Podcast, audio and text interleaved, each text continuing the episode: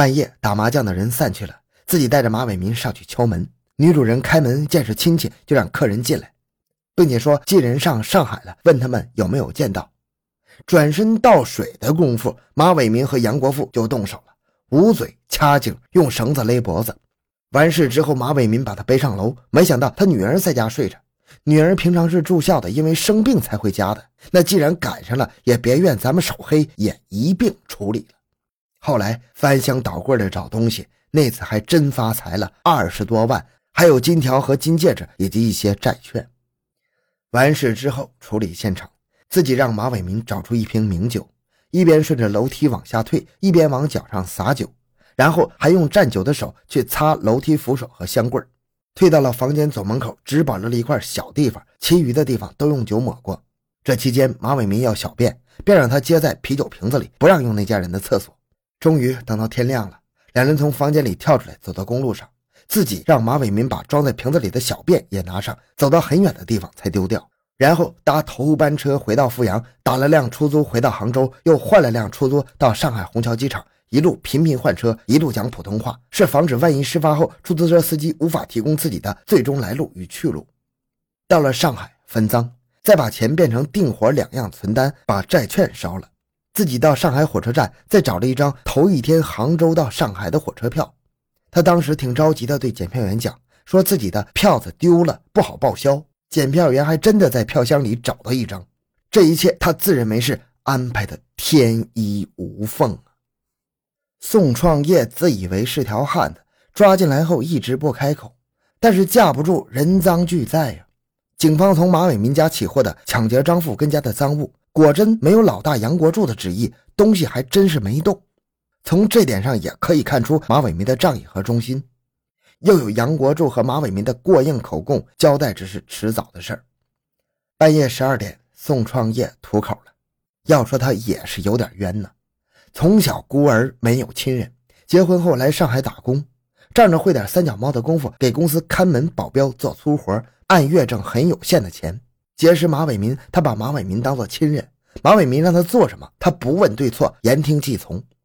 马伟民让他去天潼路杀人越货，他毫不犹豫的就出手了，去了，杀了，抢了，随后没事人一样等着分自己的那份按劳所得。郭队长拿着马伟民的条子去找他，他还以为是分红了，兴冲冲的跟上，跟着进了公安局，还没明白前前后后，已经坐在被告席上了。这是一个典型的四肢发达、头脑简单的人。再审马伟民，宋孝慈副局长把这个马伟民研究透了。这是一个两面性的人。马伟民是马家的长兄，父母早亡，长兄为父。他对两个弟弟是极有爱心的，家里房子一分为三，自己住最差的那间。成家后，弟弟每月交两百块钱给他老婆，他老婆做一大家的饭，从不说钱少。他还说这一片搞到的钱，打算给弟弟开公司做资金用。他与杨国柱的交往出于一个义字，杨国柱给他介绍老婆，杨国柱有发财的事叫他上。杨国柱比自己聪明，比自己有本事，他很服杨国柱。就这样跟着杨国柱做下了一起起血案。马伟民杀起人来心狠手辣，而且事后口风极紧。那既然他讲义气，那就用义气撬开他的嘴巴。马伟民，你应该清楚，既然抓你进来，就是有人交代了你的问题，不仅交代了你的问题，而且把问题讲得十分严重。天同路张家这一起就不用说了，你也承认是和宋创业一起干的。还有人讲了三年前富阳的一起案子，说工具是你从上海带去的，母女二人也是你动手掐的勒的。你不说也没用，人家可都说了，都推在你身上了。据我们掌握，你是个对家庭很有责任心的人，做了这些坏事，再不好好交代，能对得起你的家人吗？马伟民沉默了。智商再低的人也能想明白，是杨国柱出卖了他。对，就是出卖。明明所有案子都是他计划指挥，自己不过是跟着做的，怎么能这么不义气，全往自己身上推呢？既然这样，你背信弃义在前，我也就顾不得哥们在后了。令警方惊喜的是，马伟民又交代了一起发生在本市南市区未破的案子。马伟民家住在南市区。一九九一年底，杨国柱到他家串门，发现中山南路一家大华烟杂店。他到店里买了一盒硬核牡丹，竟然用了半个小时。买完烟出来，他对马伟民讲：“别看这家店面不大，可是里面的香烟种类不少，买烟的人一直不断。这一进一出，资金周转，几万元的家底总是有的。干他一票怎么样？”马伟民问：“那干完之后怎么破坏现场呢？”杨国柱说：“我看他家有液化气瓶。”马伟民当时就服了杨国柱了。按岁数，杨国柱比他小，可是论本事，马伟民甘拜杨国柱为兄。怪不得买盒烟用那么久，那是踩点呢。往下整整一周的时间，杨国柱一直在大华烟杂店附近徘徊。他仔细观察该店何时开门，店主人何时禁烟，何时做生意，何时打烊，何时关灯睡觉。这个前店后家的格局，发现他家有一只狗，琢磨怎样对付这只狗。发现店主人每晚十二点左右关上店门，上门前要端着痰盂出来倒。倒痰盂的垃圾站离他的店门有一百来米，拐个弯就是视线死角。他就是选中这个时间溜进了店里。十二月十四日，杨国柱和马伟民共同做了这起案子，趁着店主人倒痰盂的空档进了店。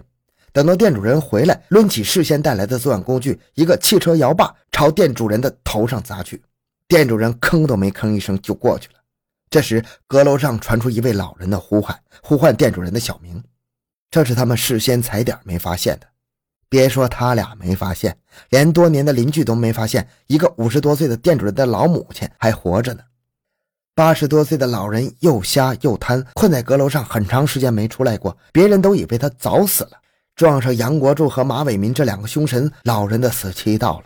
两个人杀死了店主人的母亲，把一点七万元现金翻走。其实还有七万块钱的现金放在楼梯扶手里，没被他们翻到。作案后，他们撕开了几包香烟，把烟丝从楼上撒到了楼下，最后打开了液化气。案发后，马伟民到现场看到警察，看到了警察从浓烈的液化气房间往外窜，他更加佩服杨国柱的手段高明。南市的这个案子曾经悬赏两万，但是现场破坏的太厉害了，加之不久此地动迁，案子就搁浅了。警方没有鸣金收兵，仍旧是步步紧逼，逼他讲出所有的余罪。马伟民一气之下，又讲了南通的一起案子。此案发生在富阳案的之后，南市案的之前。自打他俩1990年在上海国际影院门口相遇，聊起在一起服刑的日子，聊起出来后的感受，突然有了一种共鸣。他们选择了自以为最快的发财的道路，两人的命运从此有了根本的转折。杨国柱和马伟民先在外地做做试试，富阳、南通做成了，恶向胆边生，就回来做本市南市虹口。南通遭劫的那家人是杨国柱老婆的亲戚。那天家里恰好没人，两人拿走了八百块钱现金和一些金银首饰。东西到手后，马伟民奇怪杨国柱没有离开的意思，用一个床单裹着电视，拿它做什么？又大又笨。马伟民不解，莫非连电视这么笨重的东西你也想要？杨国柱对马伟民诡秘的笑笑，说：“哎，这你就不懂了，包起来挪挪地方，并不拿走，好像拿走受了惊的样子，让警察看到这么大的电视也要。”一定是本地人作案，逗他们玩的。马伟民汗颜，自愧不如啊！往后是更加死心塌地的跟着杨国柱干了。警方各个击破的手法大获成功，可以与杨国柱最后摊牌了。刑侦支队马队长走进杨国柱的审讯室，冲他笑笑，并把刚刚取到他在男士案子中穿过的那双鞋摆放在桌上。聪明的杨国柱全明白了，他好像全身的骨节都摔脱了，人整个瘫掉了。头发蓬乱，眼睛布满血丝，怪吓人的。只有那张嘴巴还在硬。他笑笑，笑得比哭还难看，说：“好了，你们胜利了，你们可以奏东方红了，你们可以唱国际歌了。”杨国柱，你不要瞎纠缠。从你进到这里，一直态度不老实，总讲这是最后一次，那是最后一次。你全给我交代。据我们掌握，你还有好多罪行没有交代，这可是你最后的机会了。难道最后就这样到了吗？不仅看守所的最后，而且是人生的最后到了吗？怎么这么快？才五天的光景，才五个夜晚，也就是一百多个小时。